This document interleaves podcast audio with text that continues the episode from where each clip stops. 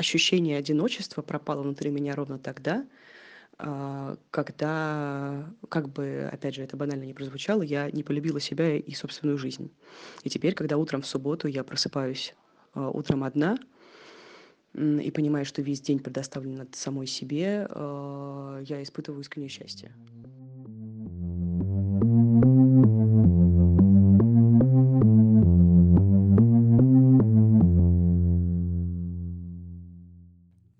Привет, друзья! Это новый подкаст «Норм». Как обычно, с вами Настя Курганская. И Даша Черкудинова. Как-то очень бодро сейчас я начала, но мы будем обсуждать, на самом деле, не самую бодрую тему. Для кого-то, может быть, грустную, для кого-то не очень. Сегодня мы обсуждаем одиночество. А выпуск у нас сегодня будет не очень стандартный, потому что мы попросили наших друзей замечательных рассказать о своих отношениях с одиночеством, и поэтому наш разговор будут перебивать истории о том, как самые разные люди справляются и относятся к одиночеству. Меня зовут Стас, мне сейчас 31 год. Я жил сначала с родителями, потом с соседом, потом с девушкой. И когда мы с ней расстались, я впервые во взрослой жизни стал жить один. И мне сначала было одиноко и тревожно от того, что не очень понятно, насколько это нормально вообще жить одному. И что, если я так и проживу всю жизнь один, а это довольно ужасно, или наоборот, привыкну к этому одиночеству, и потом вообще не смогу ни с кем жить. Но со временем тревога снижалась, оказалось, что, в общем-то, жизнь идет. Становилось очевидно, что нужно заполнять образовавшийся вакуум чем-то. И занятия стали находиться сами собой, просто стали вспоминаться какие-то вещи, которые давно хотелось сделать, но было не до того. В общем, получилось и поучить новый язык, и заняться спортом, и чаще с друзьями видеться, и даже завести новых. Я помню, тогда прочел книгу, которая называлась «Жизнь соло. Новая социальная реальность». Это такое исследование феномена современного одиночества среди самых разных социальных групп. И тут запомнилась мысль о том, что жизнь в одиночку – это возможность, которая вообще появилась у людей совсем недавно. И что в 50-х годах только 1% молодых жителей крупных городов в возрасте от 20 до 30 жили одни, а сейчас это что-то около 40%. Речь, наверное, о США, но тем не менее динамика очень впечатляющая. В общем, хочу сказать, что одиночество бояться точно не стоит, что эти страхи и тревога связаны в основном с тем, что в жизни происходит что-то, чего в ней еще не было. И ты просто пока не знаешь, что будет дальше, и это может вызывать психологический дискомфорт. И еще я считаю, что всем стоит пожить одним, именно вот в этом возрасте, от 20 до 30 условно. Ведь многие, съезжая от родителей, начинают жить с соседями или сразу с партнером, а потом женятся, и у них просто выпадает этот период, когда можно пожить одним – а это может оказаться очень важным и интересным опытом. Даш, скажи, чувствуешь ли ты себя одинокой? Знакомо ли тебе это ну, чувство? Я хочу сказать, что одиночество это, конечно, такое чувство, когда твои э, ожидания от общения не совпадают с тем, что ты на самом деле получаешь. Поэтому, конечно, периодически я чувствую себя одинокой. Э, вот прям недавно я чувствовала себя очень одинокой, когда у меня были всякие неполадки со здоровьем, я лежала в больнице, и никто мне не звонил и не спрашивал, как у меня дела, а тот, кто звонил, спрашивал, как ты недостаточно э, с недостаточным сочувствием и плохо меня поддерживал. И вот в тот момент я, конечно, чувствовала себя одинокой, несчастной и ужасно там парализованной в своем одиночестве и как бы оставленная сама с собой, наедине со моими переживаниями и проблемами. Но вообще, в целом, я, конечно, не одинокий человек, и я...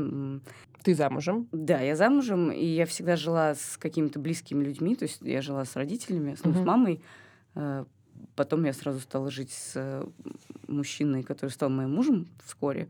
Э, то есть я никогда не жила там, допустим, с соседкой, которая не входит Ты в никогда не жила одна? Никогда не жила одна, да. Вау. И я, я никогда вообще, я практически ничего не делаю одна, то есть я не хожу одна в кино или там в театр или в музей. Я очень редко хожу одна. Хотя иногда я все-таки выбираюсь, и мне это, в принципе, очень нравится, но делаю я это крайне редко, потому что у меня нет привычки. Ну, наверное, можно сказать, что я суперсоциальное животное, и одиночество испытываю крайне редко. Блин, это безумно интересно.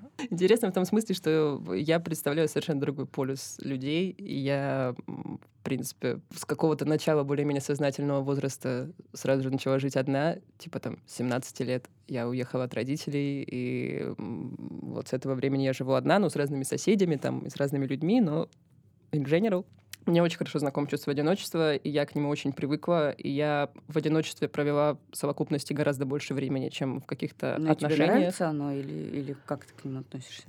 Во-первых, отношение мое к одиночеству очень сильно поменялось э, за там, последние годы. Э, так вышло, я как-то про себя поняла, что я человек, которому, в принципе, гораздо легче находиться в одиночестве, нежели находиться в какой-то сомнительной связи, которая ну, там как-то не очень благоприятно, может быть, на меня действует. Но, опять же, что такое одиночество? Одиночество бывает очень разным. Есть романтическое одиночество. Это когда ты без партнера угу. ни с кем не встречаешься, не живешь, и ты ни на ком не женат. Я вот тут поизучала статистику. В Москве, между прочим, практически 50% людей проживают в статусе одиночек. То есть они что, как бы, что такое одинокие люди? Ну, в принципе, это люди mm-hmm. старше 18 лет, которые не состоят в браке. Mm-hmm. Вот в Москве 50%, ну, примерно, там, может, плюс-минус там пару процентов ну... таких людей. В Великобритании 45%. В мире я забыла сколько. Ну, в общем, соотношение примерно равное. Типа людей, состоящих в браке, и одиноких людей. Не, ну подожди. И это, кстати, тоже характерная черта а, наших можно вот, быть нашего в поколения и быть одиноким. Этот а можно не быть в отношениях и не быть одиноким. Вот. Сейчас мы приходим к, к тому как раз, что одиночество бывает очень разное. Есть вот это одиночество формальное, когда ты не в отношениях, mm-hmm. есть одиночество некое глобальное, когда ты, в принципе, чувствуешь себя отчужденным. А ты знаешь, я тоже покопала Неважно, в отношениях и оказалось, что один из десяти человек в мире не имеет близкого друга.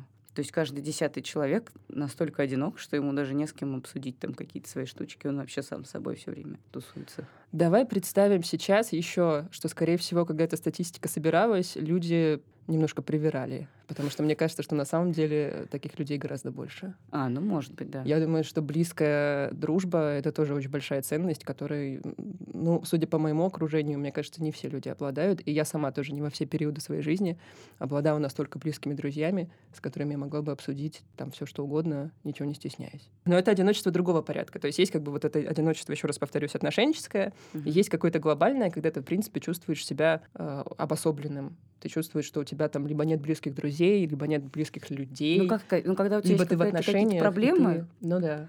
И ты не можешь их ни с кем обсудить и ни от кого получить э, той реакции, на которую ты рассчитываешь.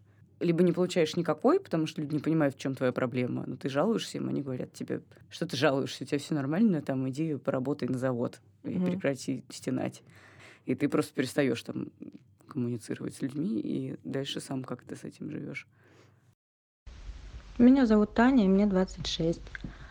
Впервые я почувствовала себя одинокой год назад, когда почти что одновременно уволилась с первой любимой работы. Закончились мои отношения, по поводу чего я, конечно, чувствовала себя довольно паршиво. И вдруг я поняла, что у меня очень много свободного времени, и я даже не могу видеть свою лучшую подругу, потому что на тот момент она уже полгода как жила в Германии, находясь в отношениях, я почти что и не замечала этого.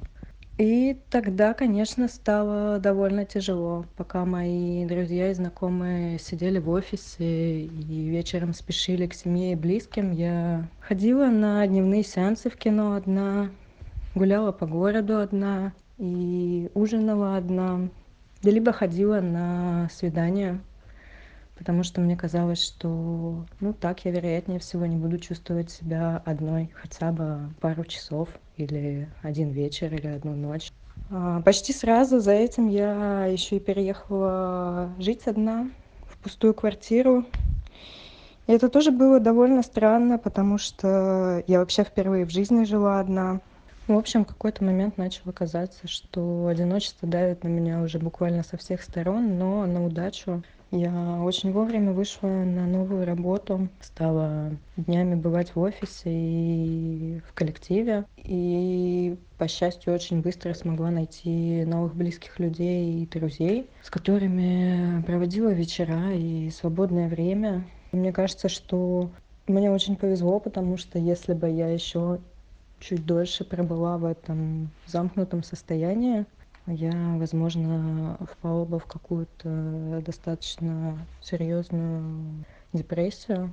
С тех пор прошел почти год, и, конечно, и сейчас бывают э, дни и вечера, которые я провожу одна, когда я иду ужинать э, в ресторан одна, или я иду в кино одна, или я еду куда-то. И, честно говоря, я даже мечтаю съездить в путешествие одна. Просто, мне кажется, я перестала ставить знак равенства между состоянием одиночества и состоянием, когда я просто нахожусь где-то одна, сама с собой. И, конечно, сейчас мне намного легче воспринимать себя одну, потому что я точно знаю, что мне есть чем заняться, и я точно знаю, что, наверное, это состояние не будет длиться вечно, потому что я знаю, что бывает по-другому. А я тут прочитала недавно интересную мысль о том, что одиночество — это единственная эмоция, которой, которую очень сложно выразить, и очень сложно поделиться ею. Не то чтобы очень сложно, невозможно поделиться ею с другим человеком. Ты можешь э, практически все эмоции с кем-то разделить и выразить их вовне. Одиночество — это единственное чувство, которое ты вовне выразить не можешь никак. В этом плане оно, конечно, может быть самое гнетущее. А, ну что, она не имеет каких-то физических проявлений? Да, ты не можешь его выразить. Ага. Понимаешь? И опять же, мы живем по-прежнему, к сожалению, в той культуре, где одиночество это довольно стигматизированное состояние. Так принято в поп-культуре, не знаю, везде в социуме у нас так принято. Мы все стремимся быть, во-первых, социальными животными. Ну подожди, это не это парах. просто наша природа так устроена, что мы стремимся быть социальными животными, потому что мы социальные животные, и когда мы не, не имеем, когда мы изолированы от общества и от какого-то общения, у нас э, портится моральное и физическое состояние. То есть, ну, как бы есть исследования, в которых доказано, что если человек не имеет достаточно общения, и общение достаточного ему качества, у него там нарушения в иммунной системе, в кардиосистеме, в сердечной деятельности и все прочее, и он там раньше умирает. Пациенты с онкологическими заболеваниями, которые имеют каких-то родственников, поддержку и все прочее, они Мгм. имеют больше шансы на выздоровление или на какую-то там продолжительную жизнь после своей болезни, чем а, пациенты одинокие и там без какой-то поддержки. Ну, то есть это, это не в смысле, что культура заставляет нас быть с кем-то и там, с кем-то В общаться. смысле, она, безусловно, это заставляет наша нас природа в том заставляет нас так делать. Ну нет, безусловно, как бы мы еще живем в мире, в котором принято стремиться к тому, чтобы быть не в одиночестве и быть, допустим, вдвоем. Тебя с ранних лет воспитывают, тебе как бы вдалбывают в голову, что тебе нужно найти партнера, и у тебя обязательно должны быть друзья. А если это не так, то с тобой, наверное, что-то не очень тоже так. Ну, это же правда. Нет, почему? Вот, видишь, как ты... Нет, конечно, это неправда. Нет, Ну, это, конечно, смысле? правда. В смысле, если у тебя нет партнера, то с тобой что не так? Нет, если у тебя нет партнера, как бы с тобой все так, а И если, у тебя нет друзей, друзей, тоже близких не так? друзей, ну, с тобой, возможно, есть какая-то проблема, да. Почему? Ну, потому что ты, значит, не умеешь как-то социализироваться, нет? Нет, возможно, с тебе тобой рядом нужно- просто нет людей. Ну, Ну, как бы- подожди, с тобой рядом всегда есть целая куча людей. У тебя на работе, в школе, там, в любом моменте. В любом а, коллективе ты всегда окружен людьми. И если ты один не можешь из этого многообразия людей вычленить себе хотя бы одного и двух человек, ну, скорее всего, в тебе проблема. Ну, социализироваться нужно, ты согласна со мной? Ну, то есть, как бы Социализироваться, безусловно, нужно. ты живешь но в это, обществе, к ты сожалению, должен не отменяет научиться проблему... строить отношения. Безусловно, это, к сожалению, отменяет проблему того, что ты можешь продолжать чувствовать себя одиноким. Понимаешь? Не знаю, я вообще очень хотела сегодня в подкасте всячески дестигматизировать одиночество и топить за него. А почему ты считаешь, что оно стигматизировано, я не могу понять. Потому что люди боятся одиночества. У нас у всех есть э, огромное количество знакомых, и мы все знаем кучу примеров таких из жизни, когда люди не могут разорвать какие-то не очень здоровые отношения, неважно с кем, с друзьями или с партнерами, потому что они боятся быть одинокими. И здесь есть чего бояться. Одиночество — это состояние, в котором может быть трудно. А ты помнишь э, какую-нибудь ситуацию в жизни, когда тебе было трудно в твоем одиночестве? Максимально трудно. Да, конечно. Ну, я не очень хороший, возможно, пример, потому что я научилась существовать с одиночеством, и мне абсолютно в нем ок. Ну, то есть я знаю, что если говорить об отношениях, то я знаю про себя, что когда я выхожу из любых отношений, я довольно долгое время потом нахожусь одна, потому что, ну, мне просто не очень хочется обрастать связями, в которых я не на 100% уверена, что я их хочу Мгм. мне как бы окей, я, мне самой с собой гораздо интереснее, чем с многими людьми. Но так было не всегда. И, конечно, были периоды, когда, условно говоря, когда ты приходишь после работы или после какого-то тяжелого дня вечером, и тебе очень хочется, чтобы дома кто-то был, Мгм. а дома никого нет, и это грустно. И это сложно. И обычно заводят кота в таких обстоятельствах. Ну, да. Но у меня было время, когда у меня кота не было. Вот, допустим, какие-то такие ситуации, да, когда-то были более болезненными, чем сейчас. Сейчас как бы, ну, меня не сильно тоже это задевает. Но когда-то да. Опять же, есть люди, которые там как-то еще болезненнее на это реагируют, чем я. Надо, наверное, делать скидку на то, что я еще довольно молода, и, возможно, я сейчас, в принципе, легче переживаю одиночество, чем когда-либо, э, возможно, буду его переживать потом. я начала читать книжку Оливии Лэнг. Это такая классная журналистка, которая пишет для всяких гардианов. Она написала книжку «Одинокий город», про одиночество на Манхэттене, про то, как она переехала из Англии в Нью-Йорк, а, потому что ее попросил тогдашний ее молодой человек это сделать. И как только она переехала, он ее сразу бросил. Ну, так получилось, их отношения типа развалились сразу. И после этого несколько лет она провела в Нью-Йорке одна. Есть же этот тезис популярный, расхожий, о том, что в больших городах, в принципе, mm-hmm. больше одиночек. Люди в больших городах, мегаполисах чаще одиноки, чем люди в каких-то маленьких там местностях. Вот, и она там обращается к разным людям, э, популярным известным личностям, которые тоже были одиноки, там типа Энди Уорхола или там Эдварда Хоппера, ищет в их биографиях какие-то там пересечения со своими, со своей и так далее, и так далее. Это очень интересная книжка, она наполнена разными интересными суждениями. В частности, она вот там как раз пишет, что когда ей было там условно 25, и она с кем-то расставалась, она не воспринимала это как большую трагедию, потому что она знала, что рано или поздно она все равно вплывет в какую-то новую связь, в какой-то новый роман. А в 35, ну, типа спустя 10 лет, она уже перестала чувствовать такую легкость угу. в одиночестве. То есть да, даже если у тебя будет какой-то новый роман, а как бы в чем его смысл, если он все равно снова опять закончится, ты снова будешь чувствовать себя одиноким. В этой связи, не знаю, я тоже думаю, что, может быть, когда-то а, чувство одиночества начнет мне сложнее даваться. Потому что сейчас я тоже чувствую себя все время так, типа, ну, окей, сейчас я немножко еще побуду один, а потом опять в моей жизни кто-то появится. Плюс у меня есть классные друзья. Но, может быть, потом будет сложнее, не знаю. Меня зовут Виталик, мне 23 года. Наверное, другим людям я кажусь в каком-то смысле пугающе одиноким человеком. Другое дело, что это, пожалуй, мое естественное состояние. А сколько я себя помню, с самого детства комфортнее и интереснее всего. Мне всегда было наедине с самим собой. Меня не пугают, окей, ладно, в пределах разумного, конечно, социальные взаимодействия, отношения, дружба, семья и так далее.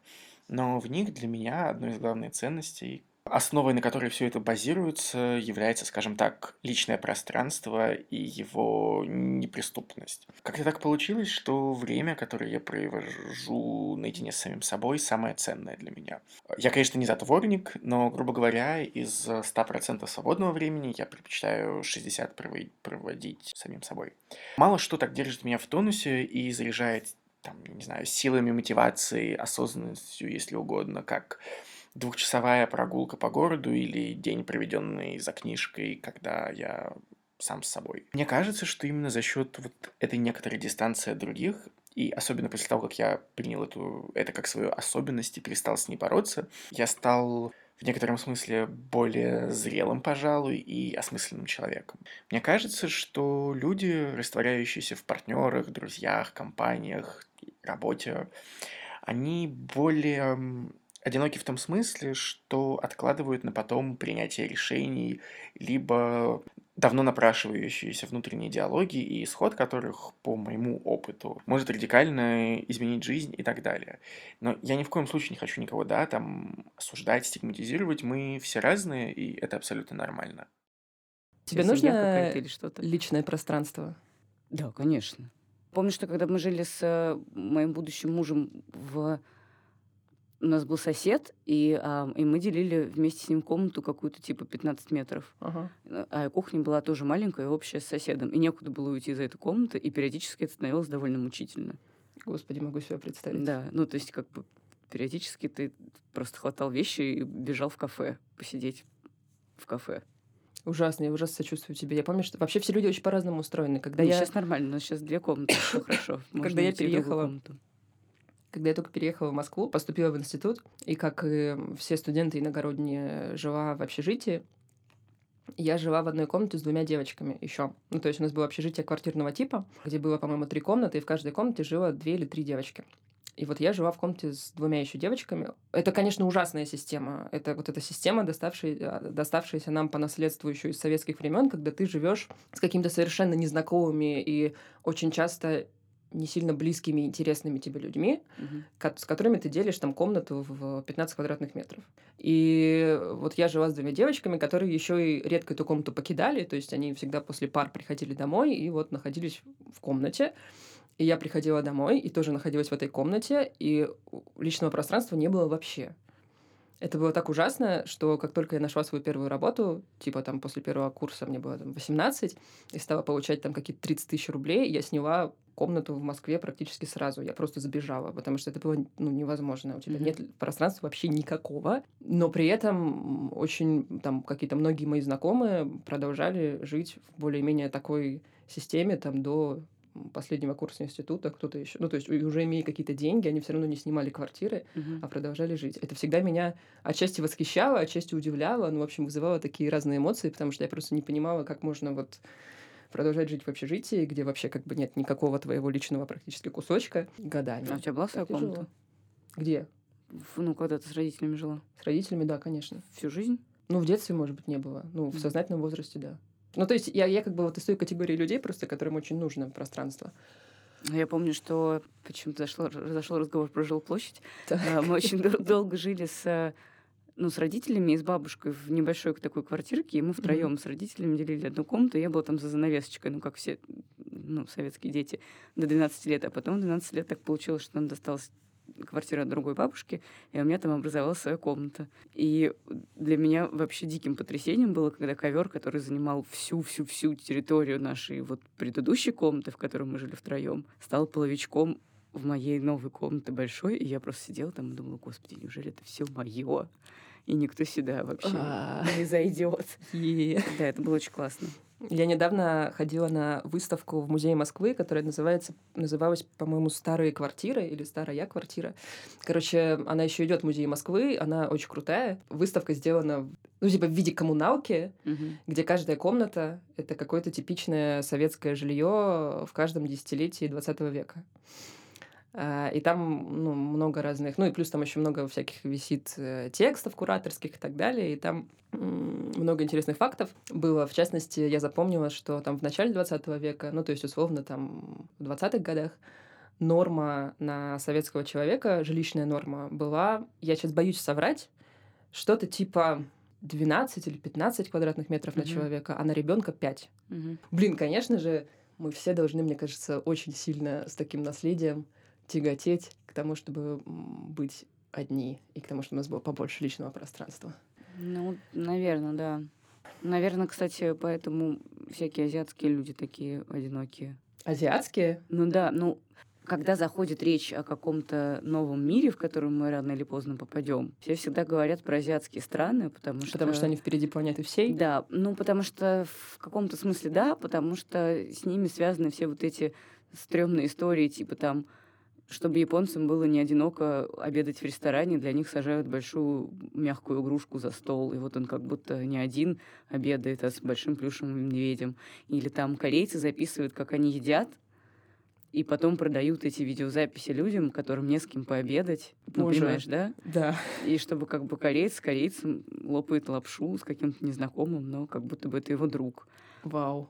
Ну и там всякие вот эти технологии, там секс-роботы, какие-то девушки, голосовые помощницы, с которыми можно по душам поболтать, э, какие-то игры с виртуальным партнером, там, когда ты с ним строишь отношения, э, выбирая из вариантов мессенджеры, которые можно ему послать, угу. и потом там в зависимости от того, что ты выбрал, как-то у тебя там с ним строится любовь или там ненависть или что-то такое.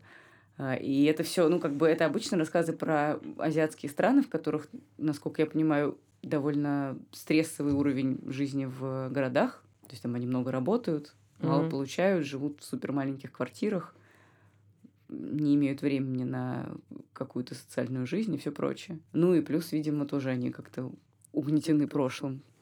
Ну, мне кажется, для западного мышления это все немножко weird звучит. Нет? Ну да, но ну как, а мы же тоже идем к какому-то такому э, развитию событий, нет?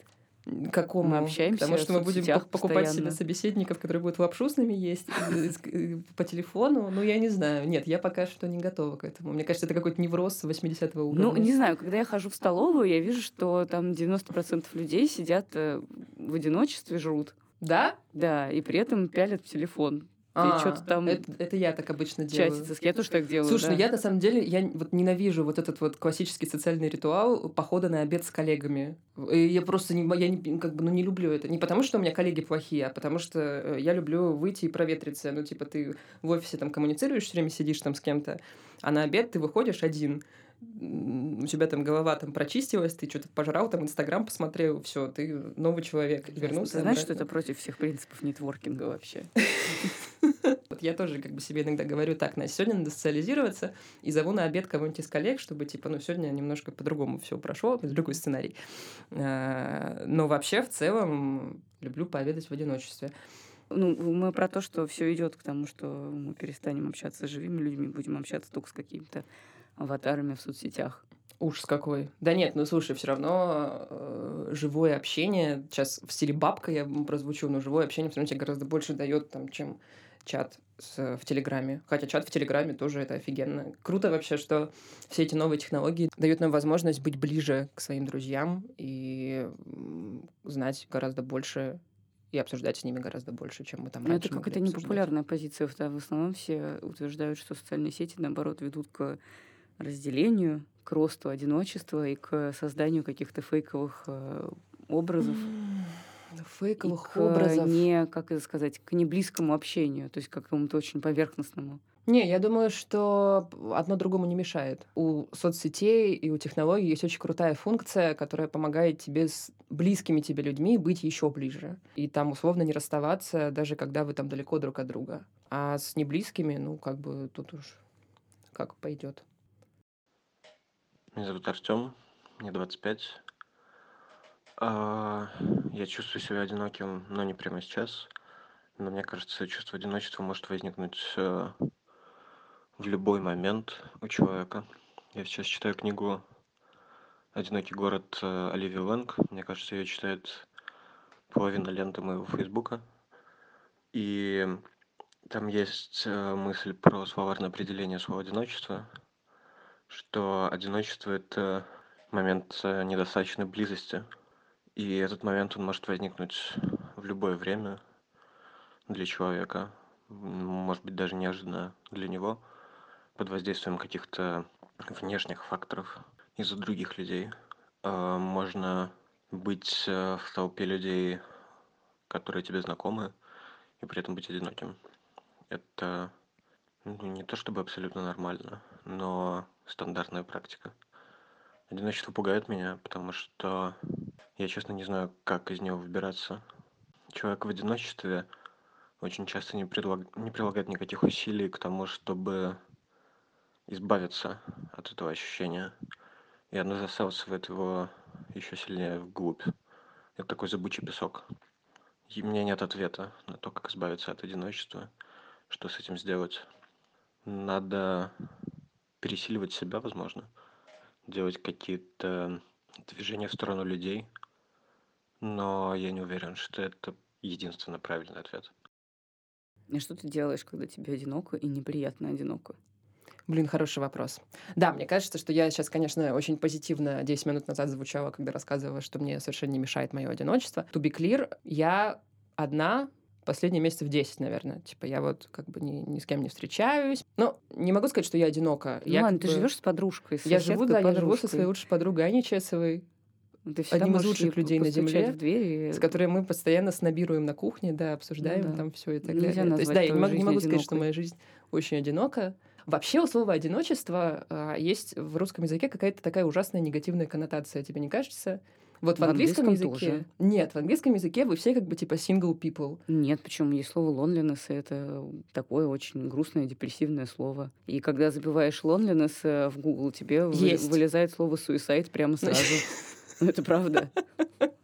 Это не смешно. То есть, типа, if you feel lonely, take care, чтобы не совершить суицид. Потрясающе. Но, тем не менее, там есть вот это слово сингл, которым принято обозначать неженатых людей и людей не в отношениях, которое как бы более нейтрально несет оттенок, чем русское «одинокий человек». Одинокий человек — это сразу холостяк.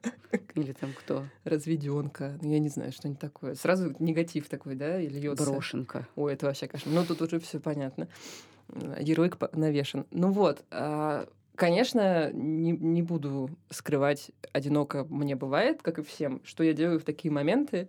Не знаю, спать ложусь, мне кажется. Плачу иногда. Ну, сейчас mm-hmm. очень редко. Ну, бывает такое, что там тебе стало одиноко, ты там послушал грустную песенку, поплакал и заснул. Проснулся нормально уже.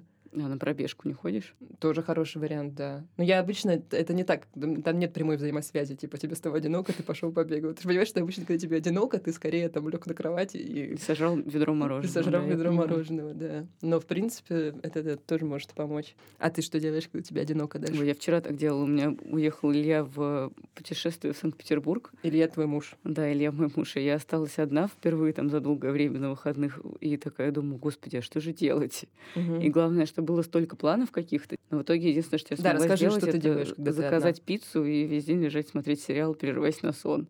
Все. Так прошел день. Блин, а я наоборот обожаю проводить время в одиночестве. Больше того, я очень люблю совершать какие-то всякие действия из области культурного досуга, типа там ходить на выставки в одиночестве или в кино, потому что когда ты, например, идешь в музей в одиночестве, ты гораздо лучше понимаешь, что простите, тебе хотел сказать художник. Ну, вот это Ну, интересно, есть потому ты- что это, это интересно, потому что у меня вообще нет такой связи. Ну, то есть для меня музей и кино — это способ проведения не досуга, а именно способ социализации. У меня нет такой привычки ходить одной куда-то, нет привычки ездить одной куда-то. Для меня это всегда какой-то способ э, взять друга или там партнера или кого-то еще и провести время с ним в первую очередь, а не в музее в первую очередь, и не в кино в первую очередь. Понимаешь?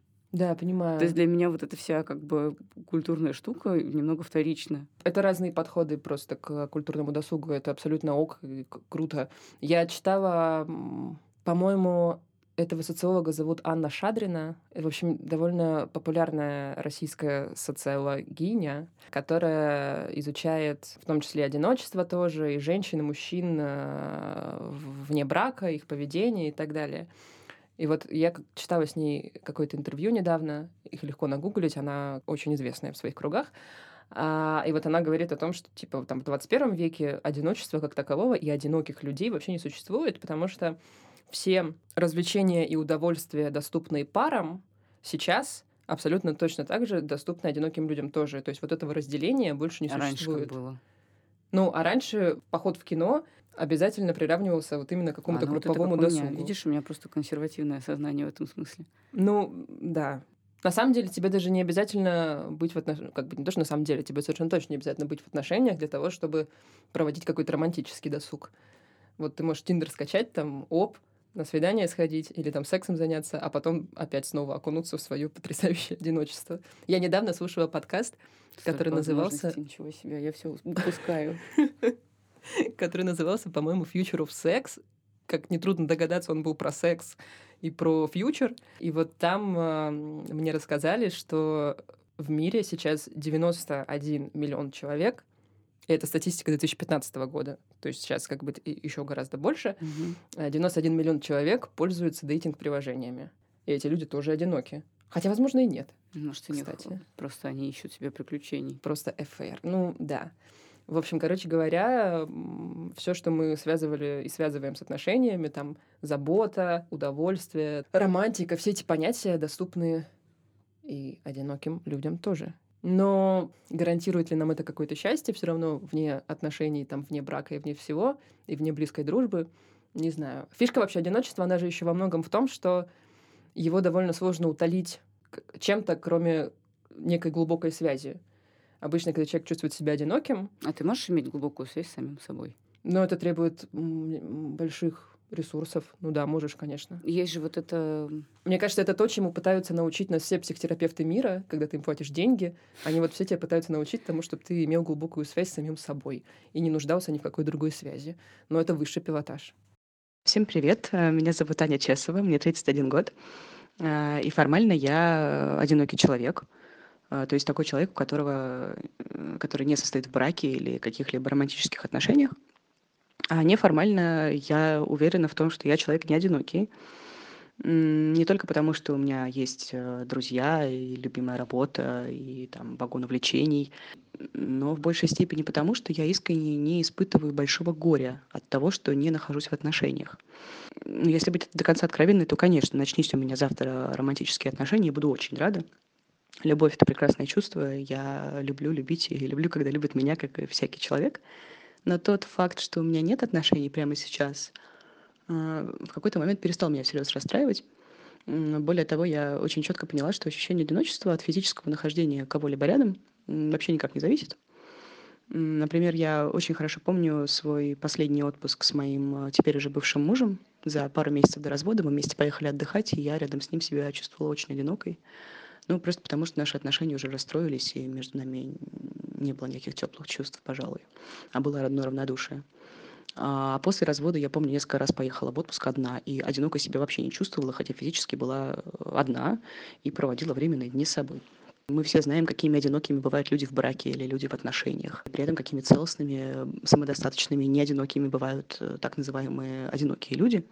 Из всего этого очень легко сделать э, простой банальный вывод о том, что от одиночества другим человеком не защитишься что мне однажды подтвердила моя мама. Я помню, как когда-то там а, мы с ней разговаривали, я сказала, что мне немножечко одиноко вот сейчас, а, и сказала ей в шутку, может быть, не ребенка завести, на что моя мама глубоко вздохнула и ответила серьезно. Она сказала, Ухань, дети вообще не спасают от одиночества помню, когда мы с ней закончили этот разговор, я какое-то время о нем думала еще, и мысли пошла немножко дальше. Я тогда подумала, что от одиночества действительно никем не защитишься, и более того, от одиночества не нужно защищаться. Одиночество — это, как бы банально это сейчас смешно не прозвучало, драгоценный ресурс, который вообще любого человека может в богача превратить. Нужно только уметь правильно этим ресурсом пользоваться.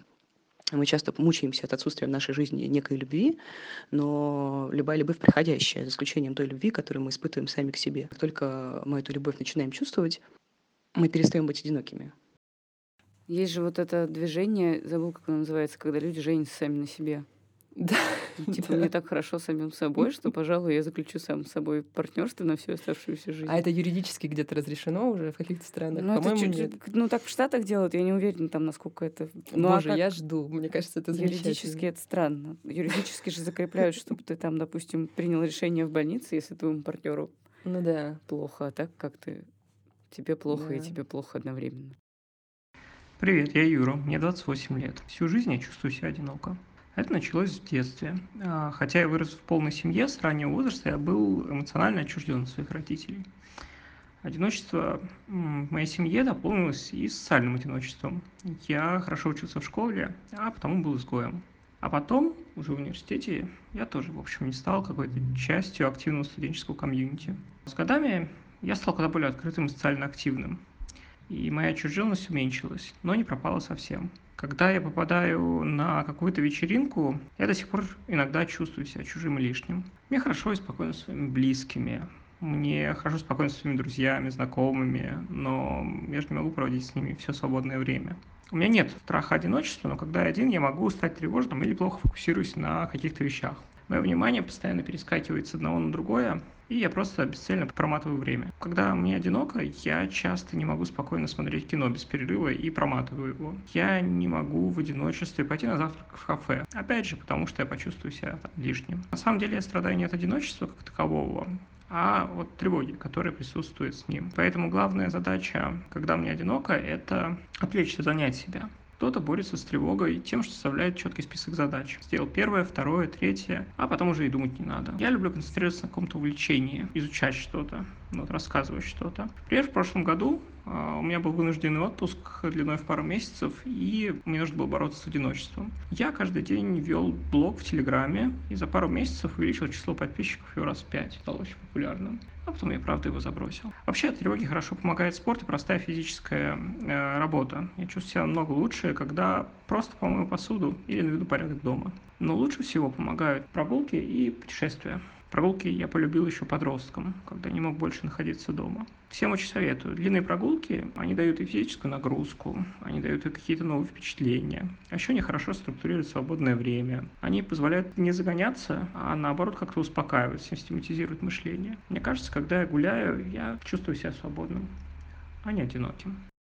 Знаешь, что меня бесит? Меня бесит, что бытовое одиночество по-прежнему дискриминируется обществом. Сейчас я объясню. Как не одинокий человек вообще не могу поддержать разговор на эту тему. И считаю, что это Меня- дискриминации нет. Меня бесит, что когда я захожу в кафе, в пиццерию, на Покровке, не знаю, неважно, меня спрашивают, вы одна или с кем-то? И я говорю, я одна. Даже я люблю пойти поесть одна, почему нет? Почему я должна есть дома, когда я одна? И меня в этот момент сажают за какой-то дальний стол в углу, потому что все красивые столы у окон рассчитаны на большие компании людей, а если я одна, то я могу посидеть за столиком у туалета. Что за бред? Я не хочу, как бы, чтобы так со мной происходило. Кажется, что если я ем в ресторане одна, я имею право сесть за самый большой красивый стол, который я хочу, за который я хочу сесть. Ну, не знаю, я не уверена в этом. В смысле, ты не уверена? Я должна сидеть у туалета, если я пришла одна, ну нет.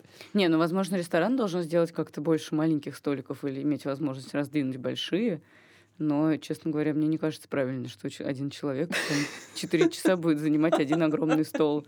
А, ну, и тому, как бы ресторан я... будет терять свою выручку, а люди, которые пришли там втроем, будут ютиться за малюсеньким столиком у туалета как раз. Я к тому, что, Потому что больше я местечка. продолжаю чувствовать некое общественное осуждение в адрес людей, которые приходят есть э, пиццу в, роскошные, в роскошную пиццерию в одиночестве, а я не хочу чувствовать это осуждение. Это не прогрессивно, come on. А, или там, допустим, э, когда ты путешествуешь один, что тоже я там время от времени практикую, ты тоже там сталкиваешься обычно с такими вопросами в духе «Ты поехала одна?» и ты жива? Вот моя мама так обычно спрашивает. Ну, это она так? Про, про безопасность, наверное, волнуется твою. Все-таки вдвоем безопаснее иногда бывает в путешествиях, чем одному. Откуда такое мнение? Почему вдвоем безопаснее, чем... Ну, окей, хорошо, если ты едешь в какие-то страны со сложной репутацией, то может быть.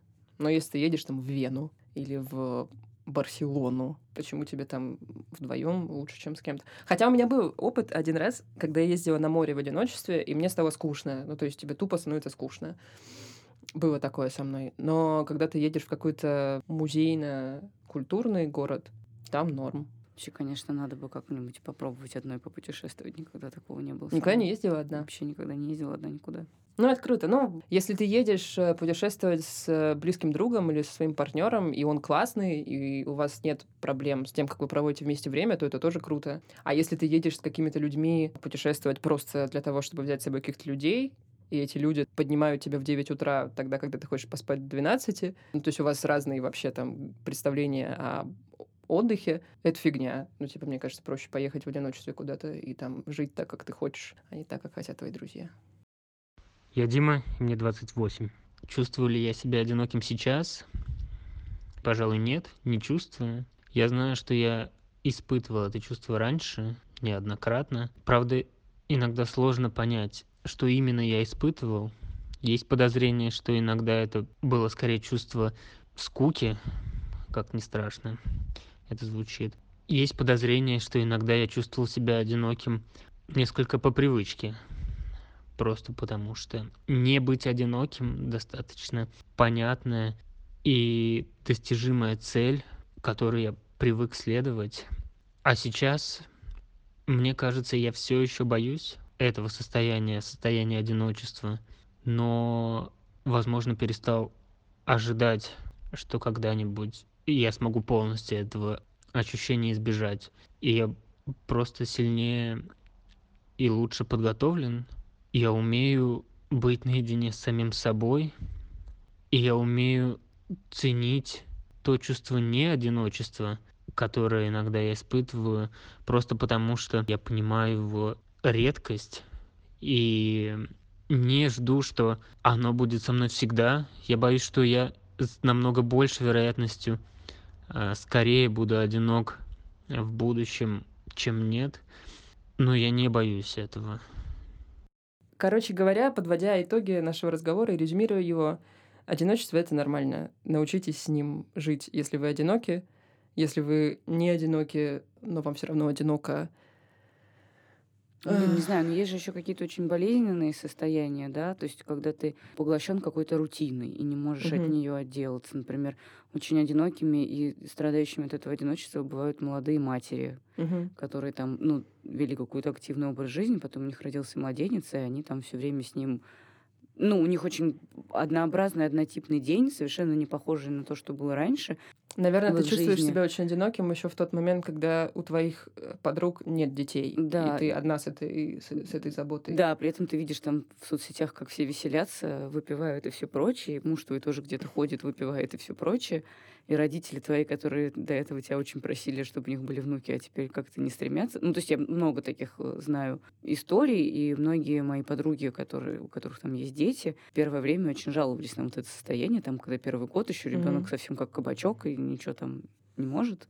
Мне Это очень очень нравится, кстати, сложно. что сейчас происходит. э, Может быть, это я просто выросла, сейчас начала больше об этом читать, но, по-моему, раньше такого не было. Мне нравится, что сейчас идет этот процесс. Ну, сейчас больше говорят о чувствах молодых матерей. Чувства эти довольно горькие. Ну, в смысле, что у тебя вообще нет никакого личного пространства, нет времени, ты постоянно мучаешься с этим ребенком и так далее. Ну, то есть как-то сейчас мы перестаем романтизировать вот этот вот процесс деторождения. Очень тяжелый на самом деле, и психологически, и физически. И, по-моему, это круто. Это помогает свой выбор делать. Ну да, видимо, ты, ты можешь как-то с этим справиться, если начнешь сидеть на каких-то форумах или там с кем-то общаться, с какими-то женщинами, которые переж- переживают то же самое примерно, и искать какую-то поддержку среди людей, которые тебе там как-то... А, ну или, допустим, какие-то люди, у которых какие серьезные проблемы со здоровьем, тоже они не могут совершенно найти поддержку среди своего обычного окружения, Мгм. и приходится искать каких-то новых друзей по несчастью. Это очень крутая мысль. Мне кажется, что одиночество, в принципе, можно преодолеть, когда ты находишь похожих на тебя людей. Потому что, ну, люди не одиноки в своем одиночестве. Простите за эту тавтологию. А, И вот когда ты находишь похожих на тебя людей с такой же проблемой, которые тоже страдают от такого же одиночества, Ну, которые могут тебя тебе- понять. которые да, могут тебя как-то. понять, тебе, конечно, становится легче. Мгм. Поэтому ищите таких людей, если можете.